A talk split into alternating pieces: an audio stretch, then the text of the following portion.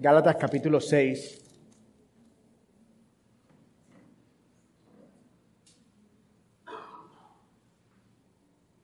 ¿Están ahí?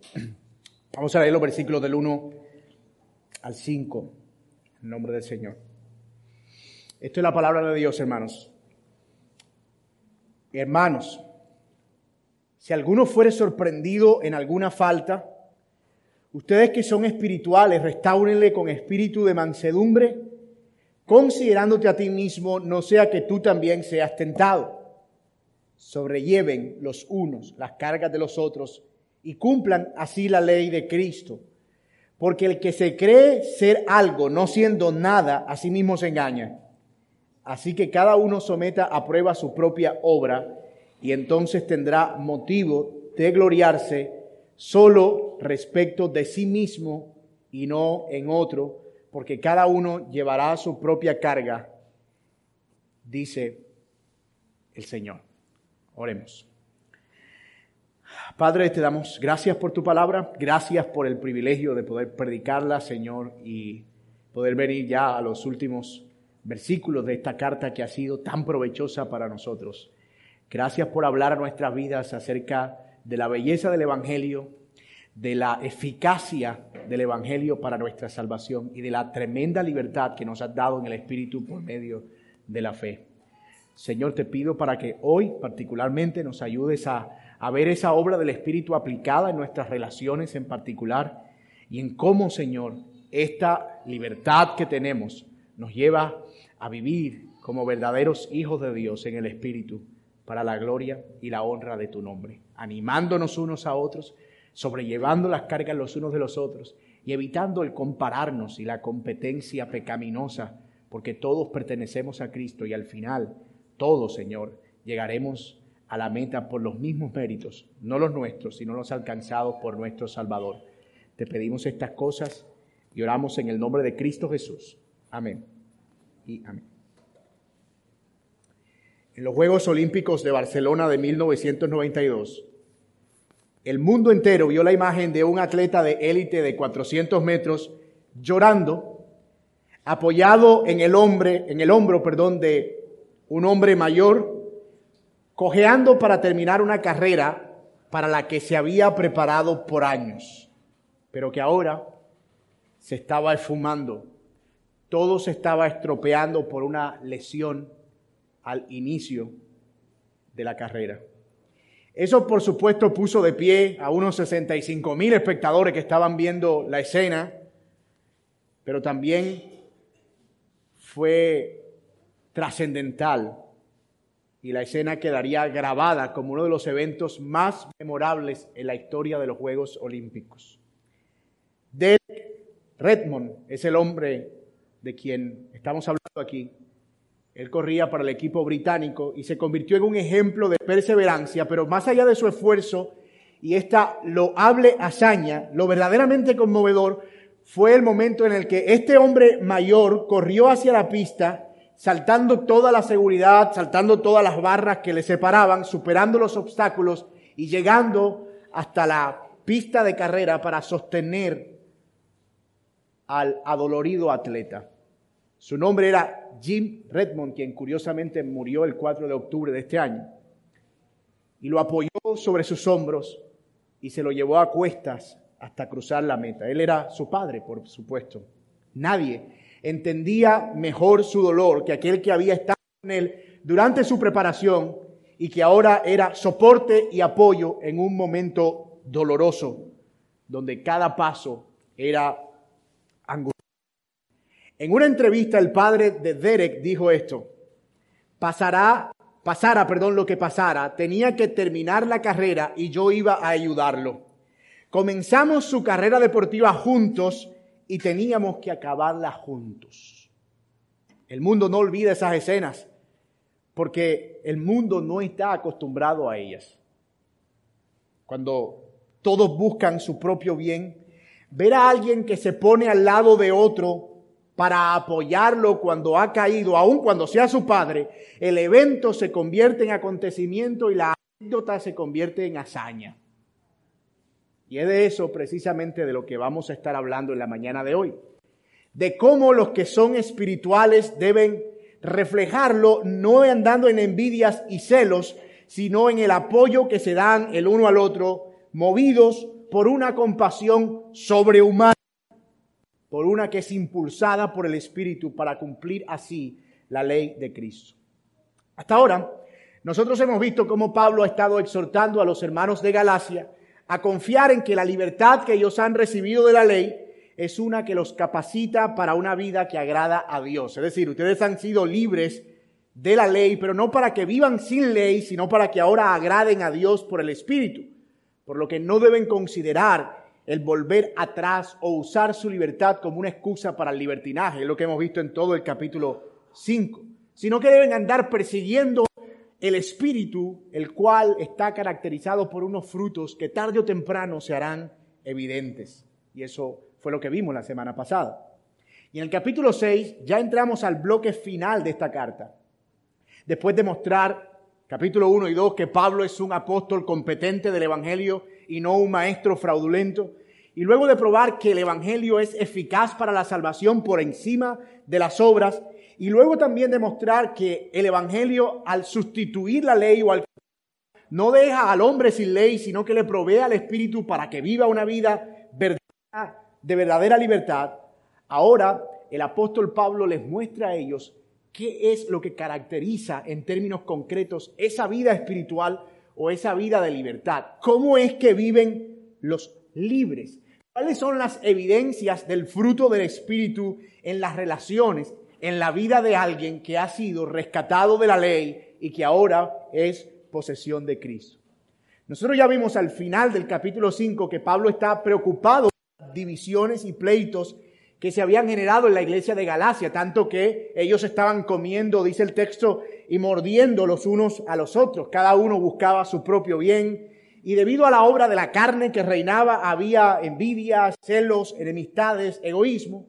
Y aquí continúa Pablo mostrando qué es lo que ellos deberían hacer para contrarrestar esos vestigios de la carne que estaban caracterizando la comunión de sus iglesias locales cómo es que ellos deberían vivir. Y hay básicamente dos cosas que Pablo aborda como las evidencias de los que son espirituales en la vida en comunidad. La primera es que los espirituales se apoyan unos a otros, no se atacan unos a otros. Y la segunda es que los espirituales se, ocupan de las necesidades materiales los unos de los otros. Nosotros hoy nos vamos a ocupar solo de la primera eh, de la primera cuestión es que los espirituales se apoyan unos a otros, no se atacan. La próxima semana veremos que los espirituales se ocupan de las necesidades materiales los unos de los otros y no están en egoísmos y pleitos o contiendas. Así que nuestro argumento para este sermón es simple. Los que son espirituales, es decir, no carnales, se caracterizan porque se apoyan y se soportan unos a otros en sus debilidades, no se atacan ni se destruyen. Ese es nuestro argumento. Son espirituales, es decir, no carnales, se caracterizan porque se apoyan y se soportan unos a otros en sus debilidades y no se atacan ni se destruyen. Y vamos a ver el desarrollo de ese argumento a la luz de nuestros ya patentados tres puntos. El primero veremos que los espirituales se apoyan unos a otros con mansedumbre, versículo 1. Luego veremos que los espirituales llevan los unos las cargas de los otros como Cristo, versículos 2 al 3. Y finalmente veremos que los espirituales no compiten unos con otros con arrogancia, sino que se sirven mutuamente, versículos 4 al 5. Los espirituales se apoyan, los espirituales llevan las cargas unos a otros y los espirituales no andan en competencias carnales, no que se apoyan o se animan los unos a los otros. Y veamos entonces el primer encabezado de nuestro sermón en la mañana de hoy. Los espirituales se apoyan unos a otros con mansedumbre. El texto dice en el versículo 1, hermanos, si alguno es sorprendido o llegase a ser sorprendido en alguna falta, ustedes que son espirituales.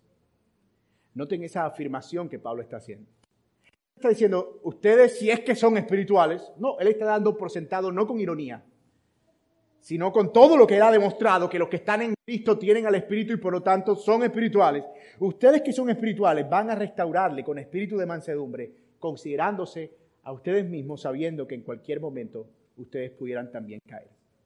Es evidente que Pablo tiene en mente el contexto de la iglesia de Galacia que ya mencionamos, cómo ellos habían caído en conflictos debido a la actitud individualista que viene con el legalismo. Era una iglesia que cada quien estaba buscando cómo justificarse delante de Dios y en medio de esa búsqueda de obras y esa, ese legalismo rampante se convirtió todo eh, eh, la comunión en, en un sálvese quien pueda. Cada quien estaba buscando por donde bien le convenía. Así que el énfasis ha sido muy marcado. Una y otra vez ustedes se dan cuenta que Pablo está enfatizando aspectos de comunión, aspectos de relaciones, aspectos de cómo están unos a otros porque así era como se estaba reflejando el legalismo, al menos en esta iglesia local. Por lo tanto, lo que Pablo dice es, no hay nada que el Evangelio no pueda arreglar, pero ustedes necesitan saber cómo el Evangelio trabaja para arreglar eso. Y lo primero que él dice es, ayúdense, soportense, restáurense unos a otros si ven a uno que ha caído. El apóstol le recomienda que en lugar de comerse y morderse unos a otros, ellos debían apoyarse y restaurarse con mansedumbre, no con arrogancia, porque a cualquiera le podía pasar. Y es posible que una escena común en una iglesia de Galacia fuera esta. Como todos estaban enfrentándose por ver quién era más santo, quién cumplía más obras, quién se ganaba más el favor de Dios, cuando veían que alguien cometía una falta o caía en algún pecado, posiblemente violando algún mandato de la ley de Moisés, todos eran implacables, todos. ¿Quién sabe si incluso hasta querían practicar la lapidación cuando veían que alguien fallaba en algún aspecto? O expulsarlo de la comunidad. Porque esa era la manera en la que ellos podían purgar la falta. Había de todo menos misericordia en esa iglesia. Había de todo menos buen trato y ánimo restaurador. Por lo tanto, la recomendación de Pablo es que actúen en consecuencia y movidos por el Espíritu a qué? A la restauración cuando ven que uno ha caído. El Evangelio cambia las cosas radicalmente. Y esa es la razón por la que Pablo les pide esto. Cuando alguien cae en pecado, el Evangelio informa que nadie está exento de caer, pero también informa que Dios es poderoso para restaurar. Todo eso viene del Evangelio. Lamentablemente, muchas veces entre los creyentes se abraza la filosofía de que al caído, ah, pensé que eso era una cosa que ustedes desconocían, que al árbol caído se lo lleva a la corriente. Hacerlo ley. Pero hermanos, entre los espirituales, dice Pablo, esto no debe ser así. El legalismo arrogante crea un sentido de superioridad, de yo soy mejor. Y hace ver a las personas como superiores moralmente a las otras.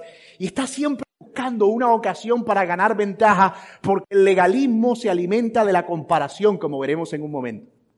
Está todo el tiempo mirando si el otro tiene el, mismo nivel. Y cuando ve que alguien está a nivel, él dice, en cierta manera, yo estoy como más arriba ahora. Y eso le genera un sentido de seguridad, obviamente falsa, pero que es cada vez más adictivo. Y el legalista está cada vez más buscando ese sentido de superioridad moral a expensas de las faltas y caídas de los otros.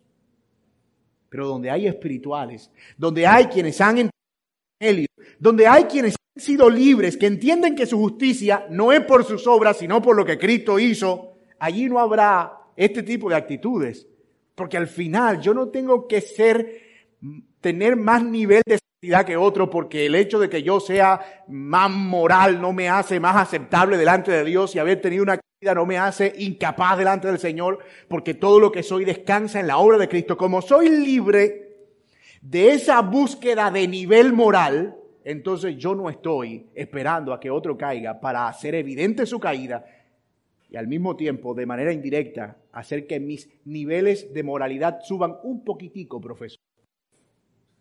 Un poquitico. Noten que Pablo dice además, ¿cuál debe ser la actitud también con la que se debe restaurar? La actitud que debe gobernar ese proceso, dice, deben hacerlo con mansedumbre. Restáurense con espíritu de mansedumbre.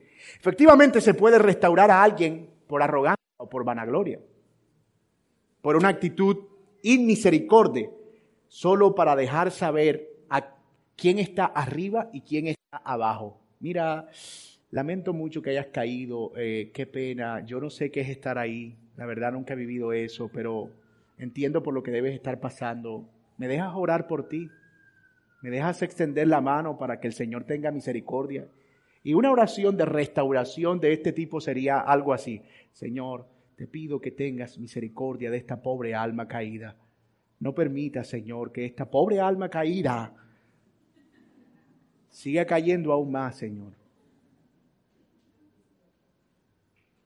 Pero esa no es la actitud que Pablo dice debe caracterizar a ese proceso de restauración. No es que debemos ser movidos a la lástima. Ay, pobrecito, mira, ay, Dios mío, mira cómo está ese hombre, cómo está esa mujer de perdida. No. Dice, debe hacerlo con compasión bondadosa por una razón. Tú hoy estás aquí, pero mañana no sabes. Hoy el caído es él. Pero como tú no estás exento de caer, tú debes cuidarte y considerarte débil y saber que en cualquier momento, es más, que solamente por la gracia de Dios tú no estás ahí. Debemos orar porque como miembros de esta iglesia procuremos esa clase de amor y piedad como una muestra de verdadera espiritualidad. Oigan, no es que seamos tolerantes o livianos con el pecado. No es que no vamos a ejercer disciplina. No es que vamos ahora a intentar cubrir toda falta con una falsa misericordia. No, es que consideramos tanto la seriedad del pecado que no queremos que uno se quede sin esperanza en el lodo y el fan que cubre normalmente ese profundo pozo. Somos tan conscientes del pecado y del daño que hace que queremos hacer todo lo posible para que quien cae en sus fauces pueda ser rescatado. Porque sabemos a dónde lleva el pecado, es que no queremos que nadie permanezca de nuevo en ese pozo oscuro y profundo. Mis amados, yo sé que es más cómodo preocuparse cada quien por lo suyo y que la ley del sálvese quien pueda es más cómoda. Tú no quieres tener que estar corriendo detrás de nadie en medio de un incendio. Tú quisieras salir corriendo solo. Mirar para otro lado, cambiar la conversación, dejar las cosas así. Yo admito que en lo personal esa es una salida mucho más fácil. Ay, mira, fulano cayó. Ay, qué pena con él. Que Dios lo ayude. Pero somos de Cristo. Somos espirituales, no carnales. Y es esta actitud la que debe caracterizarnos. La de un amor genuino que procura la restauración con un espíritu de mansedumbre. Como dijimos en la introducción, el mundo no está acostumbrado a ese trato y no puede hacer otra cosa. Un corazón caído no puede fabricar este tipo de actitudes. El mundo es gobernado por el individualismo. De hecho, ese individualismo es inherente a su naturaleza pecaminosa. No puede separar el pecado del individualismo. Así que esta es una cultura que tú ves en, en, todas partes afuera, en el trabajo, en la escuela, en el vecindario, ¿verdad? Se equivocó el compañero de trabajo, quiero hacer todo lo posible para que el jefe se entere. ¿Por qué? Pues porque si el jefe se entera, lo despide y a mí me ascienden. Y en la escuela, o en la universidad, o en cualquier otro entorno donde ustedes se desenvuelvan. Nosotros no queremos realmente imitar ese tipo de conductas en el, del mundo.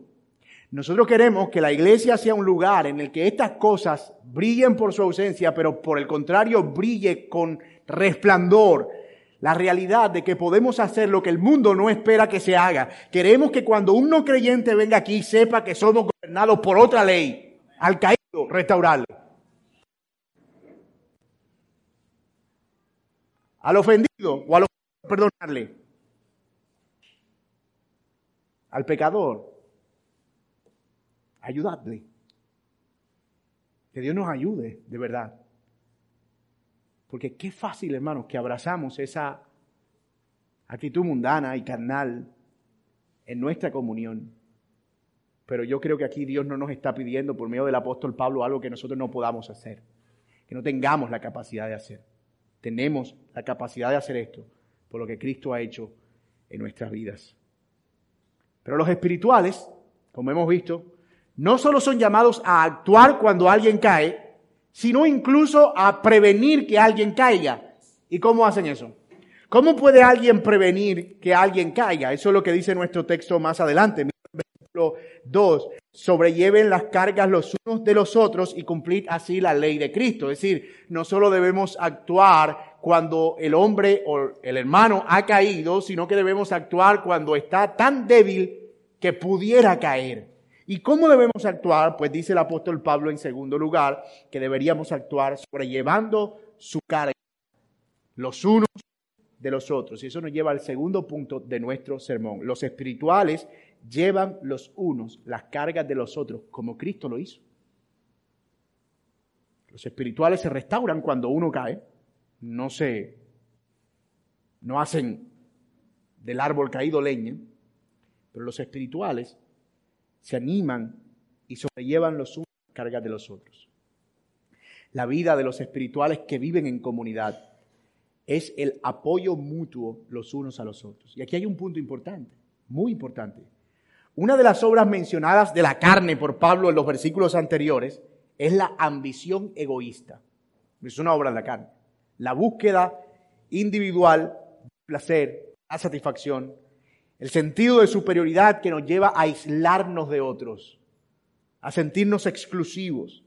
Pero Pablo deja claro que debemos animarnos a sobrellevar las cargas los unos de los otros. Y la idea aquí es que alguien que se expone al lado de otro, o alguien que se para al lado de otro para hacer un soporte, la palabra que se usa de hecho es la que se usa para eh, la persona del Espíritu Santo, un paracleto, un, un hombro como, es, como una cuña cuando uno ve una casa torcida y el techo va para abajo y el lenguaje constructor dice, métanle una cuña que ese techo se cae.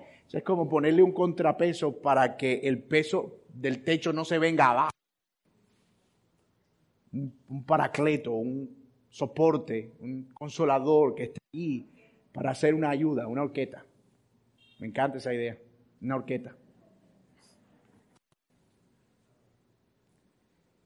Y esta es la prueba de la verdadera comunión. Es muy fácil compartir las alegrías de otro, ¿verdad que sí? Muy fácil. Fulano está celebrando el aniversario, vamos para la casa y comemos y tomamos fotos y subimos el selfie. En el cumpleaños, en el asado, el 31, o sea, cosas se comparten fácil. Nadie puede decir aquí que, que no es fácil ir a celebrar la vida de otro y decir, wow, mira, qué linda esta comunión. Esta foto que nos tomamos en el evento con el hermano. Pero qué difícil nos resulta ponernos al lado cuando lo que hay es sufrimiento, dolor o enfermedad. Sin darnos cuenta podemos contagiarnos de esa clase de egoísmo mundano al que nos referimos en el primer punto. El que hace que cuando veamos a alguien padeciendo apartemos la cara. Ay, qué pena con él.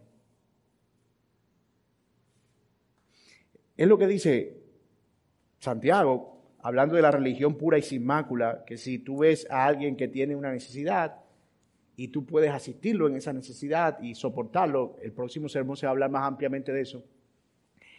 Y esa persona te dice, mira, yo estoy en esta necesidad y me hace falta, y tú te das cuenta y puedes suplir y le dice, este, Dios te bendiga, voy a estar orando por ti. Tú estás siendo un tirano. Porque no estás haciendo un soporte en ese momento, porque es difícil ponerse en la situación del otro y apoyar y soportar para evitar la caída. Y eso se debe a muchas formas, a, muchas causas y se ve de muchas formas más bien. ¿Cómo puedes soportar a alguien, por ejemplo, en una situación de enfermedad? ¿Cómo puedes auxiliar a alguien en una necesidad económica? ¿Cómo puedo ayudar a alguien que está batallando con hijos rebeldes o tal vez con un cónyuge no creyente? Una palabra que se puso muy de moda durante la pandemia fue la palabra empatía. ¿Se acuerdan? Empatía. Hay que ser empáticos y ponernos en el lugar de la gente. Pero esto va más allá de la empatía. A lo que se está refiriendo Pablo es algo mucho más profundo, es ponerme debajo de alguien para hacer su apoyo. Involucra renunciar a lo que yo considero valioso para no dejar que ningún hermano caiga. Al menos no mientras yo pueda estar a su lado. Y es aquí donde entra el Evangelio, porque Pablo nos apunta directamente a Cristo. Hagan eso, soportense unos a otros y cumplan así la ley de Cristo, porque fue exactamente eso lo que Cristo hizo nosotros. Él se despojó de todo lo que Él tenía en su gloria para venir y vivir una vida humana, sentir nuestras tentaciones, padecer nuestros padecimientos, sufrir nuestros dolores con el único propósito de ser un soporte de entendernos, como dice el autor de Hebreos en el capítulo 4, de ser un sumo sacerdote que puede compadecerse de nuestras necesidades. Y eso es un texto realmente consolador, saber que cuando yo estoy en necesidad, cuando yo estoy sufriendo y oro, Cristo sabe lo que yo estoy padeciendo, eso es glorioso. Es más, cuando decimos, le decimos a alguien, hermano, mira, el Señor entiende tu dolor, no estamos usando un cliché. El Señor entiende tu sufrimiento. No estamos usando una palabra vacía o llevada al aire. Es que el Señor fue experimentado en todo padecimiento para que pudiera ser uno que puede compadecerse de nosotros. Y mis amados, esa ley de Cristo es la que nosotros somos llamados a cumplir en el soportarnos unos a otros. Hoy podemos ver a mucha gente, especialmente en redes sociales, ayudando al necesitado, haciendo buenas obras, practicando generosidad. Y quiero abrir un, paréntesis de duda porque muy seguramente habrá alguien que lo esté haciendo con buena motivación y no quiero caer en el pecado de la generalización, pero cuando ese tipo de cosas se hacen solamente para hacer crecer sus plataformas, es evidente que lo que están haciendo es un trueque de generosidad por likes. Y eso no es soporte, eso no es ayuda. Eso no es este sentido al que Pablo nos llama a apelar, porque este del que habla Pablo, que está anclado a la ley de Cristo, involucra una renuncia, un sacrificio, algo que imita el carácter del Señor Jesucristo. El soporte que sale del Evangelio es desinteresado, es genuino, es duradero, no busca su gloria y tampoco busca humillar al ayudado. Preserva la dignidad del débil como Cristo lo hizo. No busca poner al que ayuda como superior, sino al contrario, como un siervo. Imagine a alguien que tiene que agacharse y hacerse más pequeño para poder apoyar y soporte para otro, como meter el hombro debajo. Esa es la idea de Pablo. Sopórtense unos a otros. ¿Tú te imaginas una iglesia con esa cultura? Porque no es que tengamos aquí a los hermanos soportes. Oh, ese hermano tiene un don de soporte. Wow. Tú lo ves y cuando pasa algo, él está ahí, siempre pendiente. Qué bueno que la iglesia cuenta con ese hermano. No, Pablo no está diciendo aquí, desarrollen los dones de soporte entre ustedes. Él dice, háganlo unos a otros. ¿Tú te imaginas esa cultura de soporte? Mi hermano, quisiera apoyarte. No, yo a ti. No, yo a ti. Yo a ti. No, yo te apoyo a ti. No, pero déjame, yo a ti. ¿Tú te imaginas eso? Es una maravilla. Y eso es lo que está en la mente, en el ideal de Pablo. ¿Tú te imaginas a un no creyente llegando a una comunidad así? Oh, esta gente es irreal. Es como que no, no, no puede ser. Esto tiene que ser otra cosa. Esto, wow. ¿Por qué? Porque es que eso no es lo que ven en el mundo. Cuando ellos lo ven, lo convierten en una historia como la que mencionamos al principio, se convierte en una hazaña, en un acontecimiento, en algo memorable. No es común. Pero nosotros debemos, como creyentes, asumir eso porque es básicamente consecuente con nuestra naturaleza si somos espirituales. En otras palabras, si ustedes son espirituales, compórtense como espirituales, vivan como espirituales, hagan los espirituales. Pidamos a Dios que haga crecer ese sentido de abnegación en nosotros. y repliquemos así la obra de Cristo ante los ojos del mundo. Repliquemos la actitud servil de Cristo a los ojos del mundo. Yo te pregunto, ¿estás pensando en alguien ahora mismo en quien puedas soportar? O tal vez en alguien a quien pudiste soportar y no lo hiciste. Comienza fácil, orando. ¿Cómo puedo ser un soporte para alguien? Bueno, tal vez no tengo idea de cómo, pero puedo empezar a orar por esa persona. Comienza preguntándole, mi hermano, ¿cómo puedo orar por ti? Eh, ¿Sabes cómo se ve esto en una comunidad donde impera el legalismo carnal? Tú te acercas a alguien y le dices, mi hermano, eh, ¿cómo puedo estar orando por ti? Por mí, hermano. ¿Y por qué? ¿Me veo en algo malo? No, yo más bien oro por ti porque yo creo que el que está mal eres tú. El, legalista no puede soportar que haya alguien que tenga un nivel para orar por él, porque él es el que tiene que orar. Entonces cuando dice, ¿puedo orar por ti? No, hmm. No, yo si todo está bien, no. Ah, cuando hay hermanos que me escriben, eh, muy, muy frecuentemente, todas las semanas eh, recibo mensajes de hermanos que, pastor, ¿cómo puedo orar por ti? Y en realidad Qué cosa tan gratificante. Qué cosa tan gratificante, porque es como que, wow, hay alguien que está pensando realmente eh, cómo puede apoyarme, cómo puede ser un soporte para mí. Eso es maravilloso. Ahora imagínate que nosotros estamos creando una cultura de eso. ¿Cómo puedo orar por ti? ¿Cómo puedo orar por ti? ¿Cómo puedo orar por ti? Y el domingo, oye, ¿cómo va la cosa que hablamos en la semana? ¿Cómo está esto? Imagínate lo que eso empieza a producir en una comunión o en una comunidad de creyentes. Es maravilloso. Y de nuevo, aquí no tenemos a los hermanos que son los oradores de la iglesia. Ay, el hermano tiene un don. Siempre escribiendo. No, eso es de a los otros. Todos tenemos exactamente ese mismo llamado. No son los líderes, no es el pastor, no son los que están involucrados en el ministerio. Unos a otros, dice el texto claramente. No es una responsabilidad solamente de los que están presidiendo.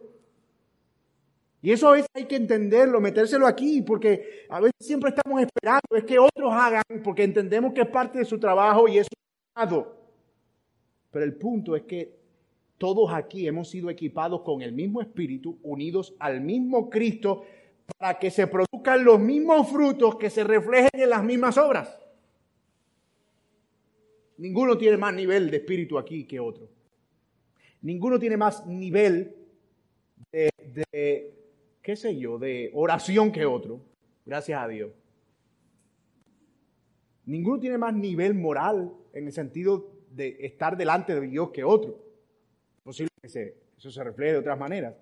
Así que todos estamos llamados a hacer exactamente lo mismo, soportarnos unos a otros. Muestra interés, busca oportunidades de apoyar y no detengas la mano para hacerlo. Mi amado, una persona que cree que no necesita apoyo de nadie y que no se involucra en apoyar a nadie, está actuando carnalmente, según Pablo. Y esta clase de individualismo es peligroso, pero también engañoso, porque el texto dice, no te pongas a andar creyéndote nadie, que tú no eres nada. Me encanta ese lenguaje de Pablo que usa ahí. Es como que él se acerca a la gente, mira hermano, en verdad, tú que te crees que no necesitas a nadie ni apoyas a nadie, ¿tú, tú, de verdad qué te crees? Tú no eres nadie. A usted nunca le han dicho así. Eso es como que uno, ¿sabe qué? Tú no eres nada, tú no eres nadie. Y eso como que le saca a uno el, ¿cómo así que yo no soy? a, todo, a todos nos cuesta que nos digan que no somos nadie. Pero aquí Pablo lo que nos está diciendo es, mira, en verdad, con mucho amor, no te creas nada, que tú no eres nada. y eso tiene mucho sentido. Porque toda la justicia que nosotros tenemos, como decía Lutero, es prestada. Tenemos la justicia de Cristo. Así que, ¿qué lugar tiene la arrogancia en nosotros? ¿Qué lugar tiene la jactancia en nosotros? ¿Qué lugar tiene el sentido de sentirme superior a otro si al final, si el otro está en Cristo, tiene exactamente la misma ropa que yo, misma marca, misma etiqueta? Lo que pasa es que en ese sentido de exclusividad, al egoísta le cuesta ver a otro con la misma ropa que él. Bueno, no sé si eso a usted le ha pasado alguna vez, pero debe ser bien confrontador que tú compraste una camisa, ¿verdad? Y llegas a una fiesta y encuentras a tres con la misma. Eso como que es una puñalada al orgullo. Uf, no me la pongo más.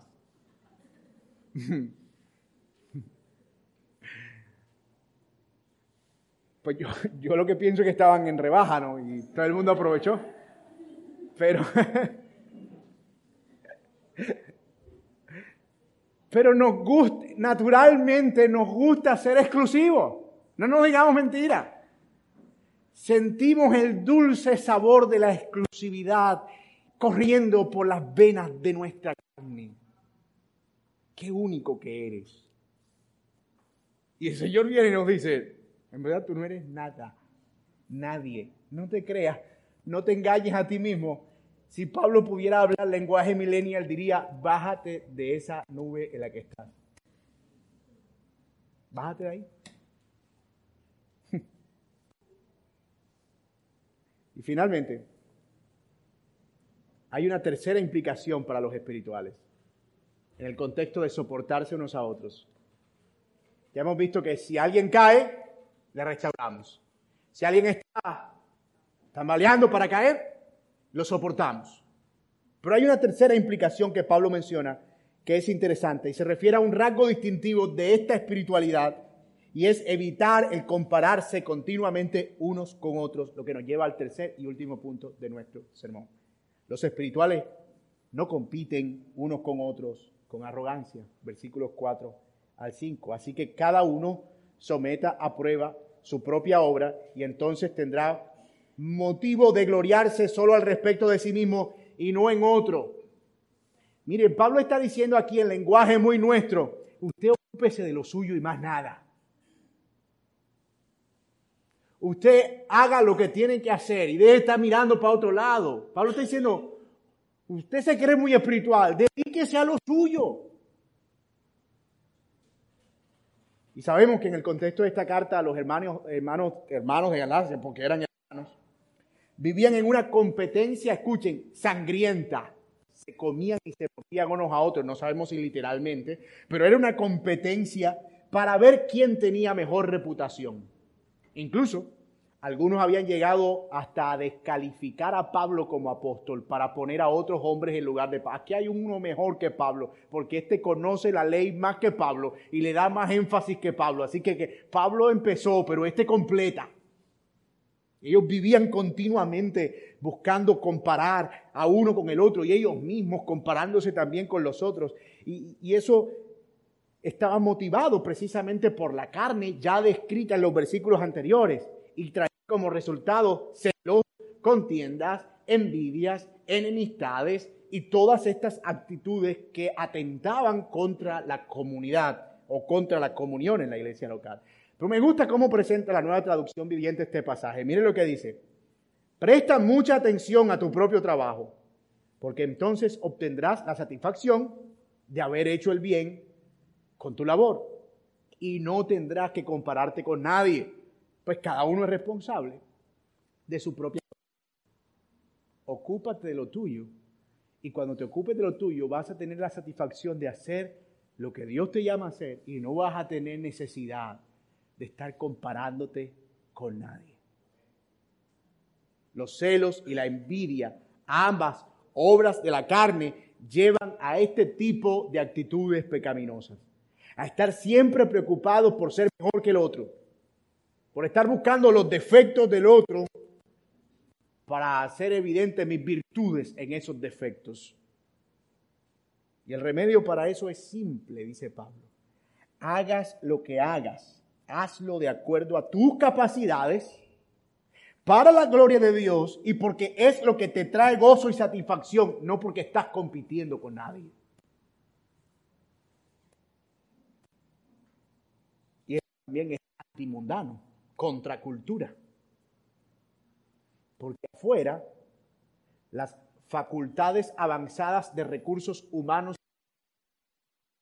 ambientes de competitividad laboral para garantizar la productividad. Porque el que siente que no compite no avanza. Entonces el que está allá, afuera, trabajando para ver cuántas comisiones metió este año y cuánto y cuánto. Entonces llega a la iglesia, gobernado exactamente por el mismo pensamiento, y empieza a actuar en consecuencia con la misma motivación. ¿Quién es mejor? ¿Cómo puedo abrirme campo? ¿Cómo puedo encontrar espacio? ¿Cómo puedo llegar aquí? Quítate aquí, voy yo, quítate tú para ponerme yo, vamos a ver quién es quién. Eh,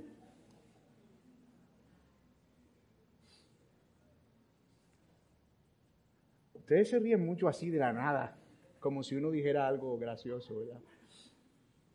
Pero es ese, si te das cuenta, todo esto es algo al final que va contra la cultura del mundo.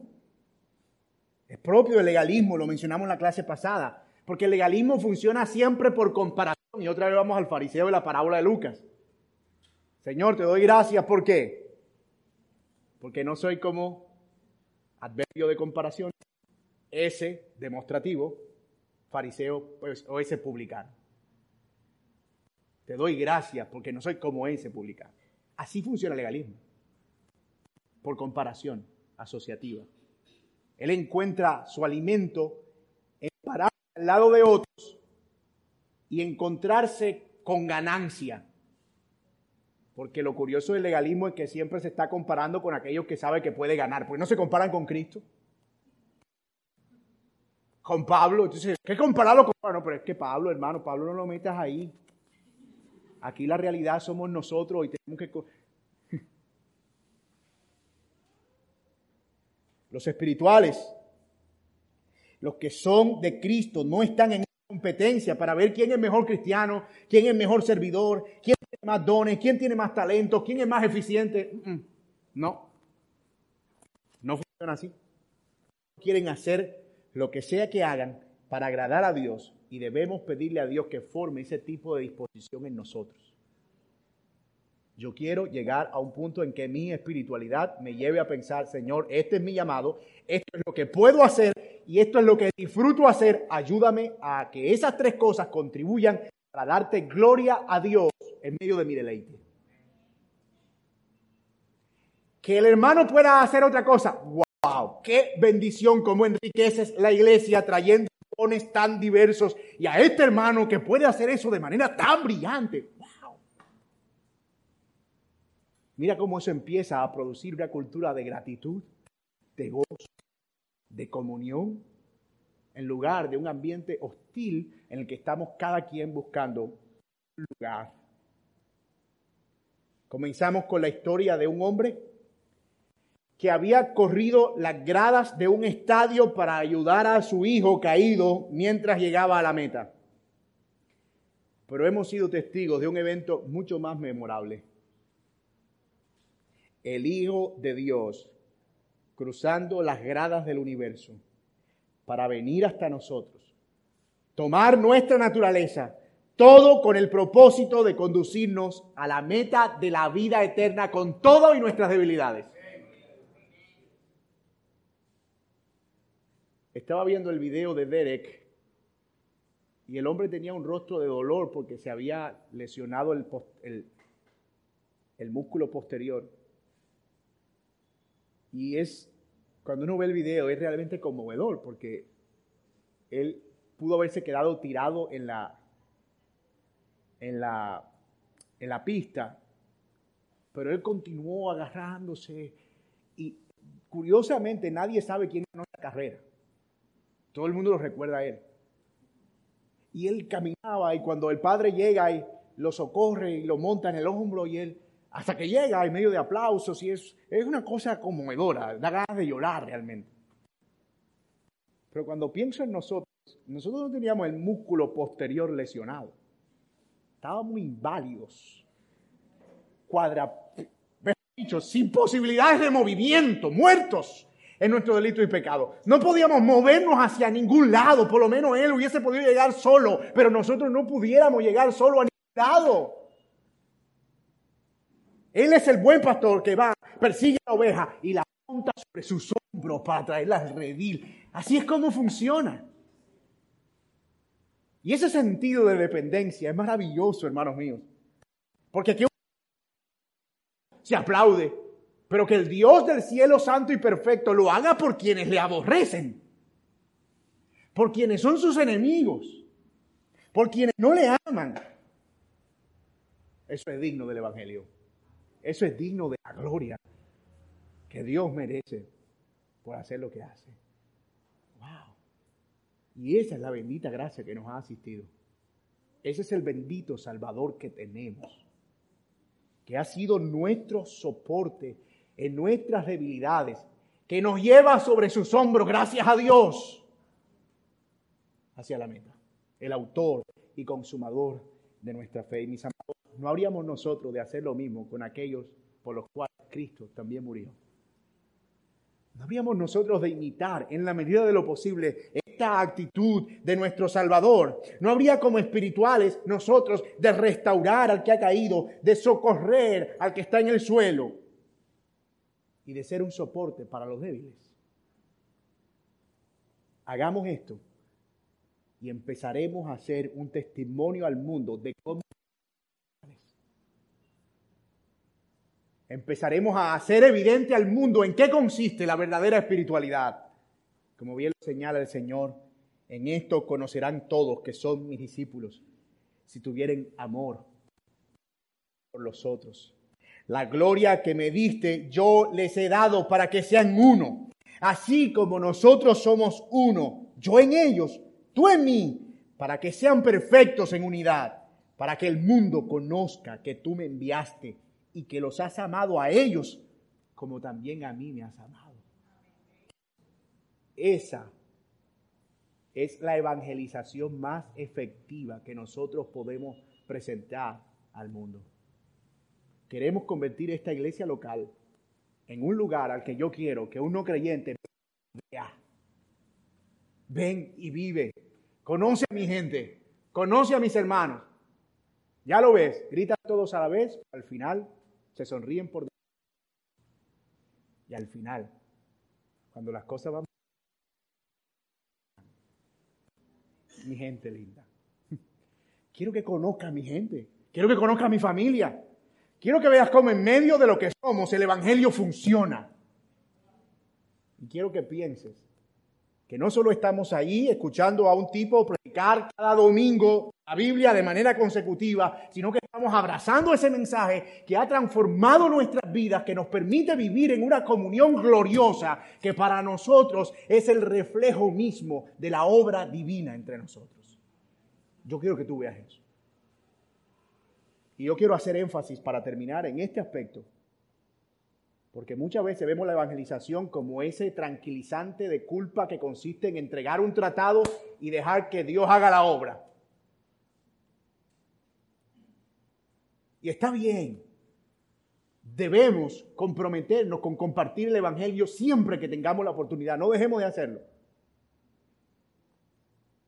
Pero esa persona va a ver el Evangelio funcionando en una iglesia local. Y debemos vivir de tal manera que este sea el lugar en el que el Evangelio resplandece con la gloria y con la luz que Dios le ha equipado. Para eso estamos aquí, hermanos. Por eso somos miembros de una iglesia local. Por eso pertenecemos a una iglesia. Porque queremos comunicar al mundo y a los siglos venideros y a los confines de la tierra el amor de Dios que ha sido derramado en nuestros corazones por medio de una comunión típica de quienes han sido investidos y revestidos por el Espíritu. Que Dios nos ayude.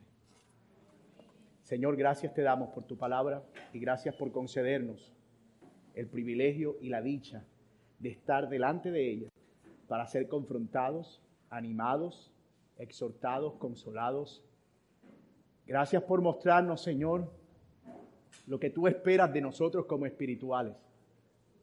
Que vivamos en una comunión genuina, caracterizada por ese sentido, Señor, de identificarnos con el dolor, con la carga, con la falta y con la caída del otro. Que podamos ser un soporte los unos para los otros. Gracias, Señor, por animar nuestros corazones. Y gracias, Señor, por traer a nuestro corazón este sentido de urgencia. que debamos nosotros, Señor, rendirnos ante ti y pedirte que avives, avives esto en nuestra alma. Porque, Señor, a veces nos secamos en medio del afán, Señor, de este mundo. Y necesitamos recordar esta Padre. Ayúdanos, Señor.